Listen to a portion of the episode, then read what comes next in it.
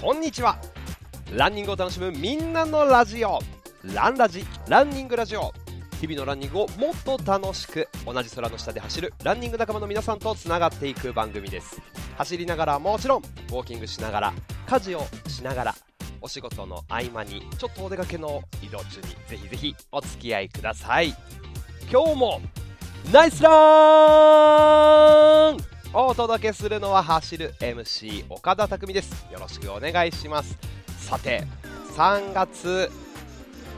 突入。前回はちょっと給水会という形ですが今回は 18km 目。今回もよろしくお願いします。ランラジスタートです。今回はですね3月6日日曜日に開催された東京マラソンの話走ってきましたのでその感想なんかをね少しお話ししていこうと思ってます。そこで感じたことなどなどそして皆さんから頂いているジャーナル日常で見つけたそして走って感じた春。これ前回の投稿前回のですねランラジでお願いをしたところ結構いろんな春が届きましたのでそれを紹介していきたいと思います。ハッシュタグランラジそしてねハッシュタグまあ、この春みたいな、ね、ものをツイートしていただいている方の情報もチェックしていきたいと思います。ランラジスポンサードバイラントリップジャーナル。あなたのランにぬくもりをラントリップジャーナルと連携してお届けをしていきたいと思います。さあ今日はランニングでしょうか。ウォーキング？今日はぜひですね着地の足の位置意識していきましょう。自分の体よりも前に足を着地するんではなくてね自分の足の真下自分の体の真下。むしろそれよりもマイナス方向自分の体よりも後ろに着地しているようなイメージで着地をしていきましょう。自分の足が前に出てるとね体重の移動が非効率になってしまいますので流れるように走っていける自分の真下に着地してスムーズな重心移動を意識していきましょう。さて3月突入でございますがちょっとね本題に入る前に大会 MC のお知らせをさせてください。3月13日にサウルスマラソンチャレンジというハーフマラソンアミノサウルスですね。はいサウルスジャパンが主催するハーフマラソンの大会がありましてそして21日にランナーズフルマラソンチャレンジという大会があってここもフルとハーフがあるんですけれども両方ともね東京の荒川の河川敷で開催される大会こちらで MC をさせていただきます。参加される方よろしくお願いします。そしてここからまだねエントリーできる大会の MC のお話なんですけれども4月の9日、えーと、相模湖神奈川県の相模湖ですね。ににありますプレジャーフォレストで開催する相模湖桜ラン。in プレジャーフォレストというねなんとも春を感じる桜ランですよ。うん、今回2回目の開催。去年もね MC をさせていただいたんですけれども今年も開催ということで。これあのこのプレジャーフォレストの中の周回コースなんですね。1周2 5キロを8周もしくは4周するという20キロもしくは10キロという、ね、コースの設定になっていて個人でもチームでも参加可能です。で終わった後はこのプレジャーフォレストの中にある大きな温泉入ることもできます。そして会場にこの、ね、プレジャーフォレストの中にあるバーベキュー場であビールとお肉。楽しむこともできますというねイベントでございます。相模湖桜ランインプレジャーフォレスト2回目の開催でねこれ3月の11日までエントリーができるのであもう時間がない。ぜひチェックしてください。よろしくお願いします。これ結構あのチームで参加される方とかもね多いと思うのでぜひぜひ聞いてる方ランラジリスナーの皆さんで集ってとかでも構いませんし1人でもチャレンジお待ちしております。あとはえ5月の22日柴又 100K というね東京葛飾柴又をスタートゴールにする100キロマラソン。ウルトラマラソンの MC をさせていただきます。これはエントリーが3月の20日まででございます。こちらもねもう思いっきりエールを飛ばしていきたいと思いますので柴又 100K エントリーする迷ってるという方はポチッとぜひね会場でお会いできればと思います。応援の、ね、方々とかともあの100キロマラソンはね時間が長いので会場にお越しになった際はぜひコミュニケーション取れると思うのでぜひぜひ応援にも来てください。よろしくお願いします。さあということで東京マラソンの、ね、話を早速していこうかなと思うんですが3月6日に開催をされたのでラントリップジャーナルとかねやっぱツイッターとか SNS の中、まあ、東京マラソンした方々の投稿たくさん上がってましたね。ありがとうございます。ちょっといくつか見ていこうかな。M マサさんも東京マラソン完走しました。PB には程遠い結果でしたが楽しむことができましたと。お疲れ様でした。大会スタッフボランティア。沿道で応援していただいた皆さんに感謝です。また次も挑戦したいと思います。というね感謝さんお疲れ様でした。そう東京マラソン、ハッシュタグ東京マラソンでいくとね本当にいろんな方が、えーと、ブーチンさん、ウミーンさん、そう東京ランナー力さんは息子さんが出てたんですかね、息子さんが出てて、今回手荷物預かりがないから、その手荷物をピックしにというか、もらいに行ってるっていうね、応援してるという素晴らしいサポートですね。あとはカンチャさん、東京マラソン、ああ、終わったんだな、重い完走メダルを握りしめながら東京マラソンのために集めた音楽を聴き入っていると少し涙が出そうと、もうすでに回走モードということですね。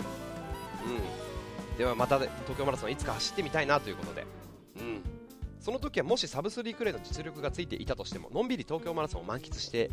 みようかな。いや結局は自己ベストを狙いに行っちゃうんだろうなってね上がってますね、かんちゃさんも、そしてまみちゃんさんも。3月6日の朝の写真東京マラソン上がってますね。そうこの東京マラソンは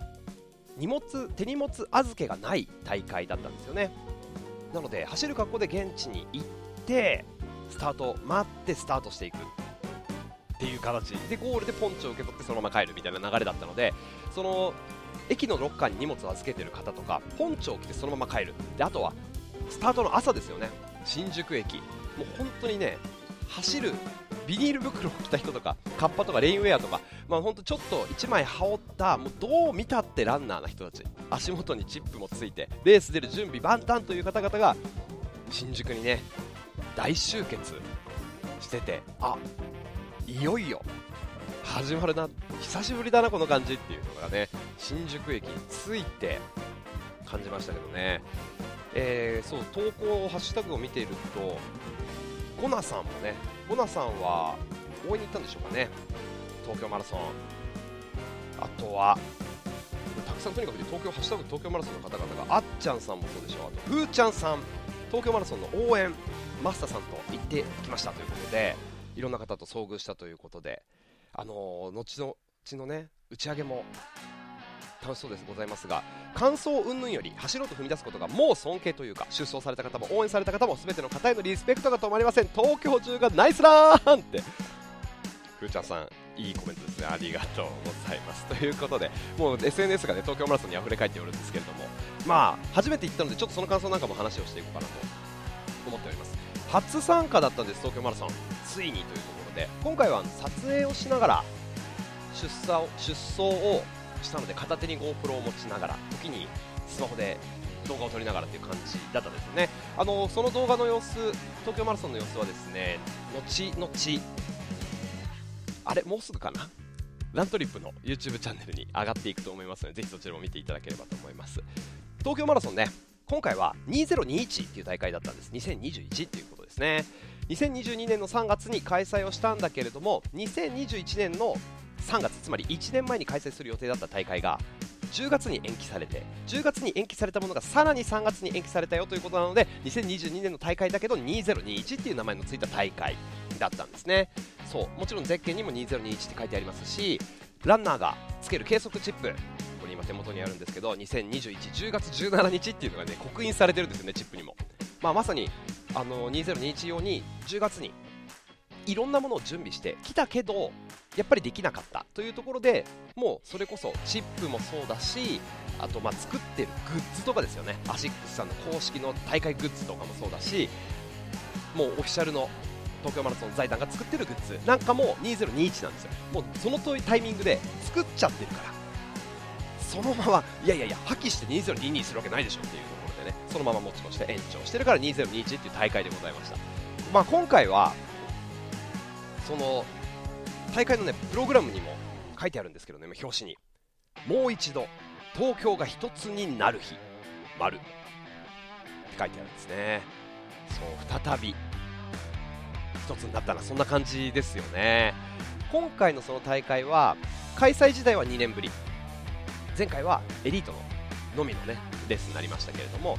一般のランナーが参加できる東京マラソンとしては3年ぶりという、ね、3年もこう間が空いているという、まあ、本当お久しぶり東京マラソンというところでもう一度東京が一つになれました。そんな大会でしたね。はい。というところで、まあ、出た感想あそう出た人数だ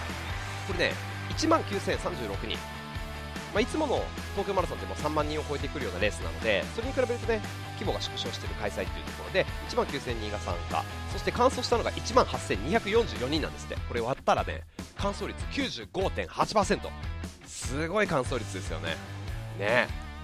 面白い。素晴らしい大会ですね95.8%、まあ、あの出た感想一言で言うとですねさすが東京マラソンだなっていうのをあの分かっちゃいたけど初めて体感することができましたね。あのワールドマラソンメジャーズの一つの大会、まあ、世界6大メジャーマラソンの一つっていうのがこの東京マラソンなんですよね。ワールドマラソンメジャーズってご存知ですか？これ6つありまして6つ完走するとまたねあの素晴らしいメダルがもらえるっていう大会なんですけど あのシリーズなんですけどアメリカそのシカゴマラソンニューヨークシティマラソンあとボストンマラソンね。これアメリカ。そしてロンドンマラソンドイツベルリンマラソン。で東京マラソン。この6つで6大メジャー6メジャーズなんていうふうに言ったりしますよね。これを全て完走するとそれぞれのメダルがもらえるんですけれども、まあ、世界6大マラソンの一つであると、まあ、規模もそうだし運営もそうだし都市型のマラソン。世界的に有名な素晴らしい都市を走ることができるというものでございます、まあ、あのちょっとねどんな感じだったのかっていうのを、まあ、運営も素晴らしかった。コースも素晴らしい。あこれが先端の大会なんだな。コロナ禍において時代を作る大会だったなっていうふうにちょっと思うのでその辺をちょっとお話ししていこうと思います。まずねコースですね。めちゃくちゃ走りやすいです。タイムが出ます。もうこの42.195キロ。スタート新宿都庁なんですけれども新宿駅でのね都庁前でここをスタートしていくと、まあ、基本的に最初の5キロぐらいはねもう下り基調なんですビューッと下っていってあとフラットというような感じなのでめちゃくちゃタイムが出る。ということでそうスタートが都庁をでそこからですね新宿の都庁を抜けて新宿駅の近く歌舞伎町の前をね靖国通りをぐるっと通っていくんですね。この辺なんかもこう普段は車がもうめちゃくちゃ行き交う3車線ぐらいかな？片道4車線ぐらいあるかな？大きな通りをねランナーの専用道路にね変わって走っていけるというところで。で今回さらにそこ靖国通りからですね市ヶ谷とか飯田橋とかその辺りを通って神保町水道橋、まあ、こういった場所を通ってですね秋葉原。うんここが今回の大会の新しい場所なんですね。今回ならではというか今回だけなのかなちょっと分かんないんですけどあの秋葉原を通るっていうこと。であの秋葉原の方にぐっと入っていって電気街ですね、まあ普段はですねメイドさんとかがこうティッシュを配ったりしているような場所をぐわっと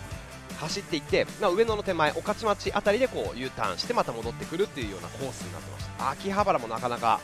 走り応えというかうわここランナー専用になっちゃうんだっていうねあの景色でございました、まあ、そこからどんどんどんどん東の方ですね東京都の東側の方に向かっていくんですけれども浅草雷門があって隅田川の方を渡って両国通過して清澄白河とか、はい、門前仲町とかちょっと下町の空気をね感じるエリア新しく開発されているようなエリアをこう練っていって戻ってきて日本橋そして銀座ですね。日本橋なんかもねあのやっぱり走れるのは気持ちいいですけど銀座はすごかったですね。普段やっぱり歩行者天国としても銀座ってこう普段歩くことはできるんですけどそこが同じ方向に進むカラフルなウェアの人だけしかいないっていうブワーってね埋め尽くされてる景色は圧巻。走ってても圧巻。多分応援してる方々もすげえなこれって思ってたと思うんですけどもすごい景色ですね。分かっちゃいたけど、うん、そしてその後東京タワーを横目に見ながらどんどんどんどん東京都をねちょっと南下していきましてあの普段だったら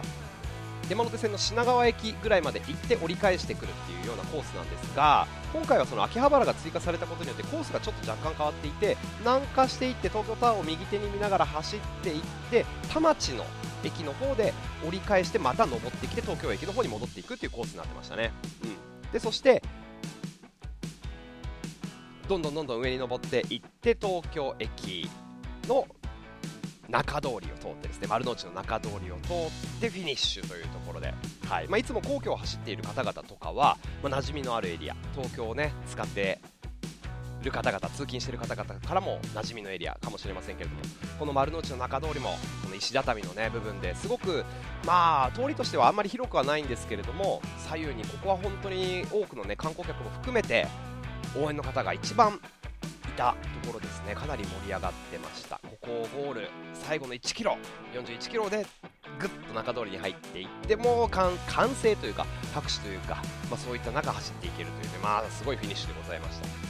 まあ、素晴らしいコース、東京中をね味わい尽くすことができるというコース、まあ、そんなことは知ってるよということだと思いますので、まあ、ちょっと運営面についてもねお話をしていこうかなと思います。いや今回の大会、前回の給水会の時にもちょっと東京マラソン受付してきましたよというお話をしましたけれども、まあ、その事前の中からコロナに対する対策、しっかりしてるなという印象ではございましたが、やっぱりね当日もね運営がとにかく素晴らしかったですね。うん、これが日本のいや世界の東京マラソンなのかと。あのまず、まあ、基本的に、ね、ストレスがあんまりなかったなっていうところなんですけれどもまあ、今回手荷物預けがなかったというところでこれ結構苦戦した方もいるかもしれませんよね。あの東京駅とか新宿駅のロッカーに荷物を入れてる方もいれば、まあ、ホテルを取ってそこに預けてとかっていう方も結構いたっていうふうにねあの聞いてます。そういうようなあとはランステを使うっていう方ですよね。僕もあのアシックス丸の内ランを使って走ったんですけれども走ったというかシャワーを浴びたんですけど、まあ、そういったような形で、まあ、あとはもう本当手ぶらで行って本庁最後にゴールでもらってそのまま都内だから電車で帰っちゃうみたいなね方も結構多かったと聞きます、うん。まあ、こういうところで苦戦したか部分は多少はあるかもしれませんけれどもあのストレスがないなと思ったのは、すごいね給水とかトイレがめちゃくちゃ良かったですね。何がいいかというと給水は全部で15箇所あるんですけど一番最初の給水が5キロ地点にあってその後は2キロか3キロおきに給水が訪れるので、まあの喉乾いたなとかちょっと思うタイミングの前にもあるみたいな感じですね。かなり細かく区切られてて、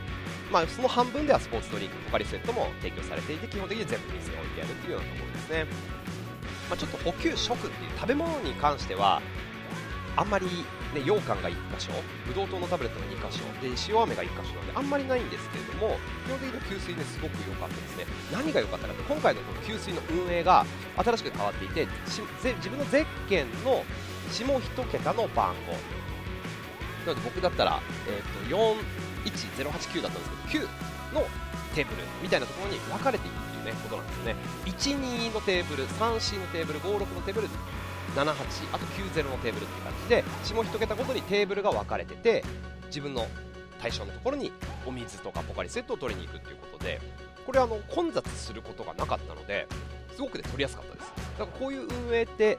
きっと、まあ、東京マラソンもそうですし他の大会にもどんどんね転用されていくんじゃないかなとただねやっぱり運営がやっぱりこれだけテーブルを分けるということでスタッフの数がすごいいる。ここが問題だと思うんですよ。ただ今回はねすっごいたくさんの給水スタッフの方々がいらっしゃいまして皆さん笑顔で拍手をしながらパチパチパチっとねこの給水がすごいエネルギーをもらえる水だけじゃなくてね元気ももらえたなっていうような印象でございました。もう皆さん明るいスタッフですのでねありがとうございました。そうこの給水のね仕方も良かったですしあとトイレ、まあ、トイレもすごいこまめに置いてあるということで基本的にはあんまり、ね、混雑することもなく並ぶこともなく行けたなっていう印象でした。でトイレの何がいいかって、まあ、仮設トイレがいろんなところに置いてあるんですけどトイレここですよっていうのが、まあ、沿道のなんていうかコース沿いに大きなプラカードみたいなでっかい看板が出てるんですねトイレでここですってマークが出てるんですけどトイレここですの下に次のトイレまで何キロとか次のトイレまで何百メートルっていうに書いてあるのであ意外と近いからもうちょっと頑張ろうかなとかあちょっと遠いから先行っとこうかなっていうのができる。ねこれすごいいいなと思って他の大会でもぜひ導入してもらいたいなと思ったんですけどそういうねトイレの標識もあったりしました。あとですね、まあ、今回そのトップの方で僕自体は A ブロック一番前の方でスタートをしたんですけどエリート選手いて準エリートがいてその後ろが A ブロック。で A ブロックが一番えーとまあ、A ブロックが一番前にはあるなるんですけれども市民ランナーの準エリートの後ろね。ここぐらいこう混雑していてもあんまりねまあ、混雑することなかったというか最初の5キロぐらいはもうずっと密集してるよって僕聞いてたんですけどフルマラソンは。結構ばらけてすごく走りやすかった。ですね、うん、かなり快適でした、まあ、こういうウェーブスタートこれ全部で3つのウェーブに分かれてたのかな？というところで一番最初の第1ウェーブが3時間半ぐらいまでの方々ということで一番人数が多かったんですけど非常にスムーズに走ることができたなという印象だったので、まあ、こういうウェーブスタートとかも含めてこの大会の運営の仕方東京マラソンが導入していくものをどんどん他の大会も導入していくんじゃないかなというふうに思いますね、うん。まあ、こういう運営も素晴らしく良かった。あとですね、まあ、東京マラソンならでは、まあ、今回はあのトップ選手ですね。世界から世界記録を持った、はい、エリウド・キプチョゲそしてビルハヌ・レゲセ、えー、モシネとゲレメウ・キプルト、まあ、いろんな選手があと来たんだとかね。もうたくさん来てるわけですよ。ケニア。もうケニア勢もたくさん。すごいですよ。エチオピア。ケニア勢。この世界のトップ選手そして日本のトップ選手鈴木健吾選手もそうですし土方選手、細谷選手、あと高久龍選手とかね、井上大翔選手とか、もうもうたくさんいらっしゃいますけど、あとまあ女子、一山麻緒選手、新谷選手とかも出てらっしゃいましたというところで、これやっぱね、トップの選手とすれ違うことができる、トップの選手を間近で見ることができるっていうのがすごい楽しかったですね。あの女子のトップね、世界記録持ってる小菅選手も参加してたということで女子、男子、世界記録、日本記録を持ってる選手たちの走りが横で見れる。これはね興奮しましたね。これあのよくそれこそ SNS とかでも見てますけど応援に来た方々もいやーキプチョゲの走りを見れただけで もう満足ですみたいなね方も結構いらっしゃいましたけどもいや本当その通り。素晴らしかったですね、まあ、こういうのもやっぱり東京マラソンのワールドメジャーズ6メジャーズの大会ならではだなというところ、まあ、応援してても面白い出てても面白いというところですね。そう今回あのその大会出ててやっぱりあの応援っていうところでいくとそんなに多くはないんですよね。沿道に出ないでくださいって言われてたので。多くはなかったけれどもやっぱそれでもあの東京の街に出てた方とか自分の仲間が出てるという仲間がランニング仲間がこうサポートしにね沿道に来ていたっていうのは結構印象的で。あの声は頑張ってとかって思いっきりは上げられないからこそ皆さんマスクをしながらこううちわを持ったりねあとそれこそラントリップの幕を作っていったりわーってやったりとかライブランの幕を作ってたくさんそういうやっぱねあのパネル芸の応援が増えててこれもねすごい良かったですね。楽しかったですね。なんかこう、まあ、コロナ禍における応援というか大会のスタンダードがいろいろ作られてきたんじゃないかなというふうにも思えるね大会でございました、うん、さあそしてそう皆さんからのね東京マラソンのジャンルなんかもちょっと見ていこうかな。そう。陽子さんもね2年越しの東京マラソン無事に終わりました。あとねこうフィニッシュブロックのボランティアされてたっていうところで。いやお疲れ様です。ボランティアの皆さんありがとうございました。ボランティアの方々もねすごいやっぱり明るく丁寧にねご対応いただいててやっぱ消毒もそうだしあの検温とかもそうだしいろんなところが大変だったと思うんです。一番最初に、まあ、この大会の様子でいくと先ほど言ったように新宿駅着くとまあもうどう見ても東京マラソン出ますよねっていうランナーがぶわーっても駅にいっぱいいるんですよ。JR の出口とかもいろんなところ出てるところにもう走る格好のね方々が。着替えるもう、ま、着替え終わってる方々がいるんですよ。でそこから、まあ、スタートしていくんですけどあのゴミ捨てれないからっていう風に言われてたんです。スタートラインで。だから上着とかポンチョとかレインコートとかを捨てられないって思ってたんですけどスタートゲートの、ね、近くにはあのゴミがちゃんとその入れる場所はありましたね。今回、うん、なんか親切だなという風に思いましたけど。あの、まあ、そういう風なもう着替える方々がもういてで都庁の前にぶわっと整列してでそこで MC がね MC が今回そのスタートブロックは FM 横浜とか NAC5 で喋ってる柴田悟さんっていうね走る MC の方が僕の大先輩なんですけど柴田さんがあの招待選手とかをねコールするんですよ。エリウド・キプチョゲとかめちゃくちゃかっこいい声でバーッと言ってそこでもうテンションが上がってくると。でそこであの小池百合子さんがね皆さん頑張ってくださいって言っ頑張って練習したその成果をみたいな話をされて来た来た来たっていうのスタート1分前ってなって花吹雪バーッの紙吹雪かバーンって回ってねすごい一気に。でそこでそうギターの生演奏とかもあってめちゃくちゃテンションが上がりましたね、まあ、そういうやっぱスタートもやっぱり他の大会のとはねもう規模がもう運転の差ですね。これはすごいなっていうふに思いました、うん、やっぱ東京マラソン、まあ、出た方そして、ね、応援された方あのたくさんいらっしゃったかと思いますし出たかったけど諦めたとか出られなかったっていう方もねもちろんいると思うんですよ、そのコロナあの最後のギリギリの PCR 検査で引っかかっちゃった方ももちろん僕の知り合いでもいますし、まあ、そういった中では新しい大会このコロナ禍の中でこの東京マラソンが開催するっていう意義みたいなのはなんかランニングマーケット全体が明るくなっていくニュースなのかなというふうにねすごい思いましたね、あ世界からの選手を招いて日本人からも2万人くらいが走ってっていう中で、まあ、この大会やって大丈夫なんだこういうやり方をすれば運営問題ないんだなっていうのが分かったというところで、まあ、他の大会もどんどんどんどん開催しやすくなっていくんじゃないかなと。思います。いやちょっとね今日あの暑くなりすぎて時間がかかっちゃってますね。はい。そうなのであの来週ですよね。3月13日名古屋ウィメンズマラソン。これ走る方々頑張ってください。そして立川シティハーフもあります。頑張ってください、まあ、こういった大型マラソンがどんどんどんどん開催されていくと思いますので、出るという方々ぜひハッシュタグランラジをつけてその意気込みとかね感想なんかもぜひ教えてください。また来週ピックアップさせていただきたいと思います。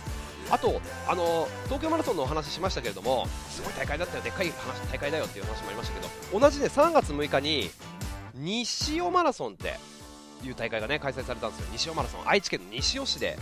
初めて開催された大会で僕の知り合いもね結構こっちに行ってる方いらっしゃいまして西尾マラソンはね大体出走したのが3500人ぐらい。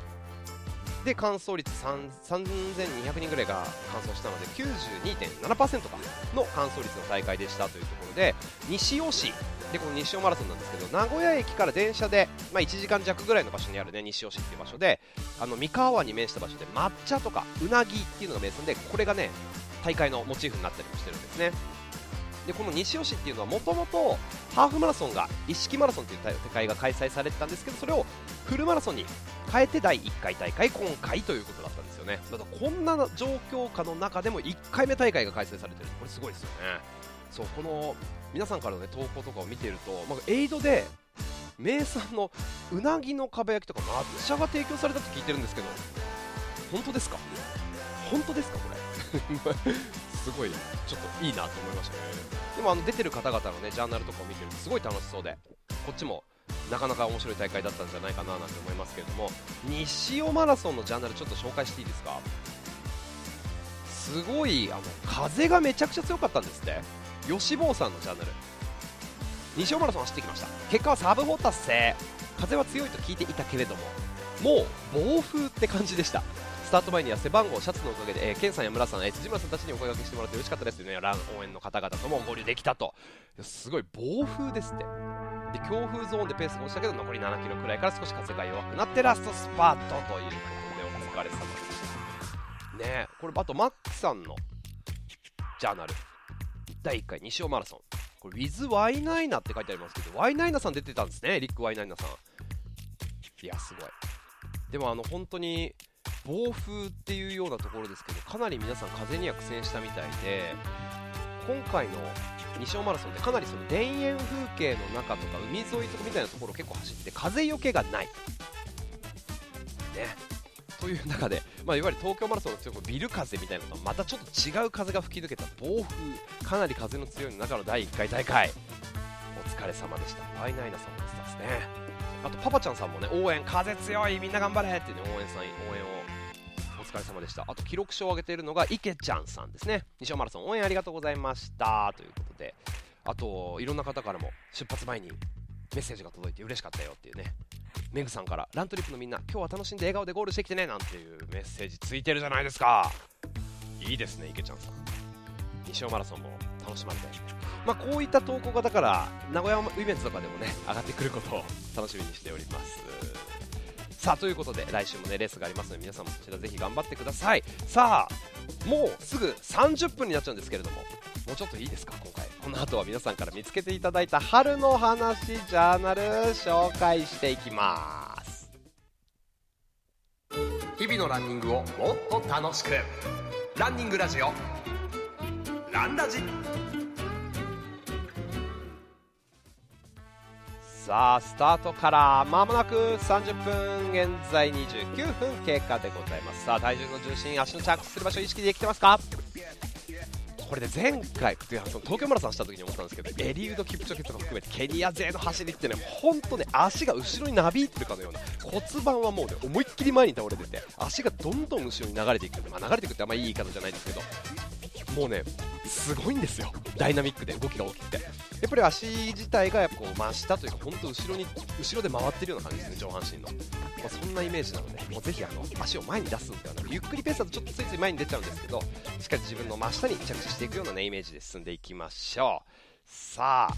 ここからは皆さんからのジャーナルを紹介していきましょう。ランニングを楽しむみんなのラジオランラジ。スポンサードバイラントリップジャーナル。あなたのランにぬくもりをラントリップジャーナルと連携してお届けでございます。さあハッシュタグランラジオつけてねツイートもありがとうございました。皇居ランナー力さんも応援お疲れ様でございました。そして空丸さんもね投稿ありがとうございます。ツイートの方ありがとうございました。やっぱりこうランラジオを聞きながら走ってくださってる皆さんの、ね、投稿がなんか僕にもすごい励みになっています。ありがとうございます。あとは、えー、ジャーナルをね見ていこうと思うんですけれども今回その春ということでどうでしょう？皆さんのエリアでねなんかどんな春を感じているのかなというのをちょっと見ていくと良太郎さんおはようございます。はい。という投稿ですね。5時半に自然と目が覚めたので大島小松川公園の河津桜を見に上空してきました。そろそろ見頃ですねと。今日は冷え込んでますが空気からは春の匂いを感じます朝自然に目が覚めてあ走りに行こうと思って走れるそんなランニングができるって朝から贅沢だなと思いました。いいですね。ちょっと寒いとねなかなかそういう感じにもならないけど春色河津桜本当満開ですね。僕も近くの公園昨日ちょっと夜走ってたんですけど満開でしたね河津桜。目黒品川区と目黒区？品川区か。あの臨死の森公園という、ね、ところを走ってたんですけど満開でしたね。そしてかなえさんの投稿。東京マラソンの応援をした後私も走りたくなって4キロラン。なりますよね。河津桜や梅が梅が綺麗に咲いてましたと。ありがとう綺麗ですね。この写真は東京は、えー、今日は東京マラソンが無事に開催されてフォロワーさんが無事完走できたお礼を込めて神社へランしました。すごい。ありがとうございます。ね、ここも花ちょうずがあるところで春らしくピンク色系の花が多かったです。ということで花ちょうずねあの水のお寺の手を洗うような水の場所にお花が浮かべられている花ちょうずですね。そしてあとキーノさん多摩川22.2キロランとねもう一度東京が一つになるのを見届けた後まさにだから東京マラソンを見届けた後ランラジオを聞きながらランニングということですね。轟の河津桜ほぼ満開という東京マラソン組の皆さんお疲れ様でしたということでございました。ありがとうございます。たくさんやっぱ河津桜ですね。今のタイミングは見ど見頃を迎えているというともうちょっとこの桜一般的な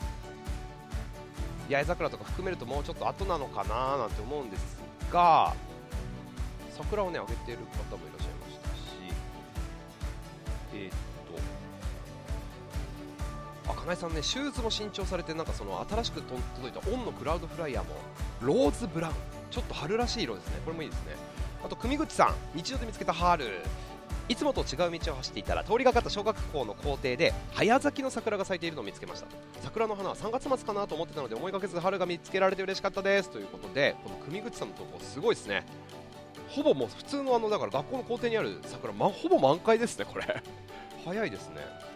小金井街道の方ですね。ありがとうございます。今シーズンは初の私の桜パトロールランでした、うん、あといちこさん。桜じゃない春ですね。近所の公園で見つけた春。満作の花。満作。なんかこれまたちょっとこう桜みたいにふわーって広がってるんじゃなくてちょっとこう何て言うんだろうな。控えめなお花ですね満作。満作早えーと、早春に咲くことからまず咲くとか真っ先に咲くというワードが変化して満作になったみたいです。ね、えー、まず咲くまず咲く満作満作満作。満作。でこれからたくさんのお花たちが公園を華やかにしてくれそうですというねいちこさんの投稿ありがとうございます。そうですね。あと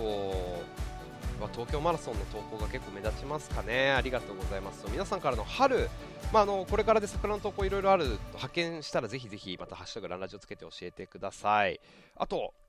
これは美香さんですね。ちょっとね、これ春っていうかどうなんよくわかんないんですけど、ヒマラヤ杉の松ぼっくりを投稿していただいてるんですけど、バラの花のような形の松ぼっくり、ほんとバラの花みたい。シダーローズっていうらしいんですけどね、よく走るコースに時々落ちてますというご投稿ありがとうございます。この、初めて見ましたね、松ぼっくり、バラの形をした松ぼっくり。ありがとうございます。うん。いや、たくさん、もう皆さんからもね、投稿来ております。春の発見ありがとうございます。ちょっとね、走りやすくなってきましたし、名古屋ウィメンズもそうですけどね大会の復調の兆しが、まあ、これでいよいよ本当に戻ってきてくれるといいなってね何度復調の兆しを感じて戻らなかったことか。わからないですけれども今度こそというような感じで、まあ、この東京マラソンちょっとねお話ししましたけれどもね、まあ、あれだけの規模の大会が開催されましたから、うん、またぜひぜひやってほしいなと思いますね。東京マラソンの投稿ありがとうございます。スノプラさんお疲れ様でした。ねそう東京マラソンも結構最後の後半は向かい風だったんですよね。最後の5キロぐらいかな。田町の方から。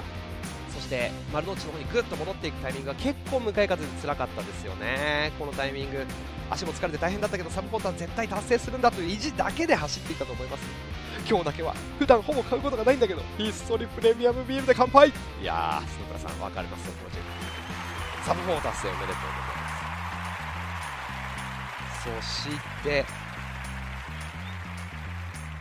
あとはですね、じゅんさん、そう、東京マラソン完走できましたということで、えー、仲間の応援が背中を押してくれるということでね、ハワイさん、えー、イディタクさん、ひろきさん、マリアちゃん、キミさん、えー、テイクオンさん、ご一行ということで、このね、皆さん、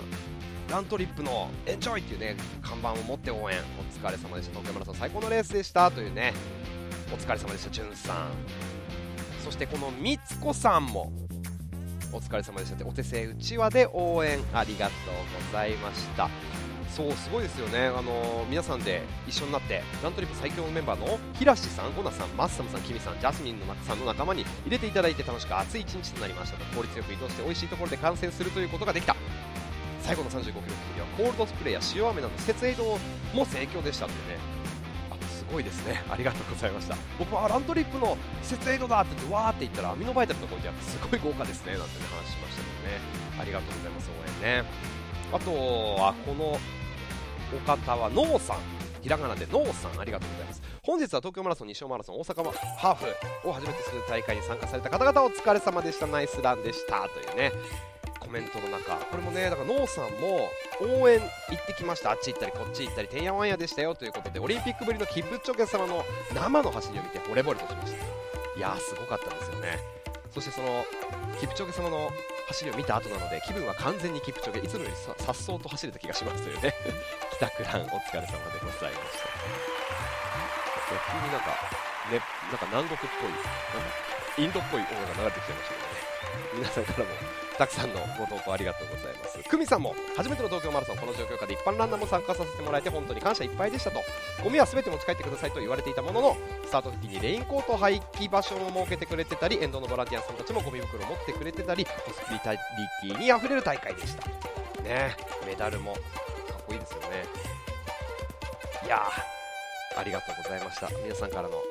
ジャーナル。でまたね紹介していきたいと思いますので来週名古屋ウィメンズ出る方ぜひぜひ頑張ってください。そして東京マラソン西尾マラソンご参加の方々お疲れ様でした。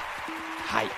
京が一つになる日、まあ、これがどんどん広がっていってね日本が一つそして世界が一つになっていくそんなマラソン大会今ね開催されるのを待ち望んでおります。ちょっと言言おうと思って言い忘れてたことあるんですけどちょっと音楽変えていいですか？はい。東京マラソンしてね思ったのがやっぱりランニングって素晴らしいなっていう ことを改めて思ったということで何なんだろうっていう、まあ、お金を払って42.195キロってね絶対どんなペースで走ってた辛さがやってくる競技じゃないですかスポーツじゃないですか、まあ、そういった中で同じ方向を向いてスタートからゴールまでみんながみんな自分の全力を出したりそこの場を楽しんでいくっていう、まあ、その腕自体がすごく素晴らしいことだなと思いましたしマラソン大会通して思ったのがまあそれを同じように楽しむ仲間がこんなにたくさんいるんだなっていうのを目に見えてその仲間とその時間を共有できたのが、ね、すごい良かったなって思いました。その後沿道で、ね、応援してくださっている方々も含めてそしてボランティア大会運営の方々そして主催者、えー、スポンサーの方も含めてです、まあ、東京都の方もそうですよね。応援の方々。あとまあ、その PCR 検査とかで出られなかった方あとは街を行って全くランナーじゃない方こういった走らなかった方々がいるからこそ走ることができたっていうのは本当に感じましたしなていうのかなもうだからこそみんなで作った東京が一つになって作ったんだなっていうようなのをねすごい体感することができました。そして同じ方向で走っていく楽しいよね走るのって分かるそれをみんなで共有できてるこれを楽しむことができるこのランニングを好きでいられてる自分ってめっちゃ幸せだなっていうふうにましたね。だから全国でこうやってランニング仲間の皆さんとつながってるランラジつながってるもう皆さんの仲間ですから。引き続き楽しんでいきましょう。今日はちょっとねなんか東京マラソンの話長くなっちゃいましたけれどもお付き合いいただきありがとうございました。はい。次回はですねぜひあのハッシュタグランラジをつけて花粉症対策。ああやべあ鼻が。ってなってる方いらっしゃいませんか？花粉症対策どんなことしてるのかとかね。こういうのがいいよとか。全然聞かないよとかわかんないですけど ハッシュタグ花粉症対策とかハッシュタグランラジをつけてぜひ教えてください。文章の頭にね花粉症対策って書いていただけると発見しやすいのでぜひジャーナルの投稿ツイッターの投稿お待ちしております。さあ皆さんからの番組の投稿そして番組へのご参加お待ちしております。ジャーナルもしくはツイッターでハッシュタグランラジをつけてご投稿お待ちしております。ラントリップのジャーナルまだ登録してないよという方いらっしゃったらぜひダウンロードそしてジャーナル使ってみてください。いろんな方からナイスランが届きます。ということで今回もありがとうございました。日々のランニングをもっと楽しくランニングを楽しむみんなのラジオランラジ。あなたのランにぬくもりをラントリップジャーナルのスポンサードでお届けいただきお届けいたしました。今回もお聞きいただきありがとうございました。同じ空の下それぞれいろんな場所で走る皆さんとどんどんつながっていきたいと思いますのでまた聞いてください。今日もナイスラン。お届けしたのは岡田匠でした。それではまた次の放送でお会いしましょう。バイバイ。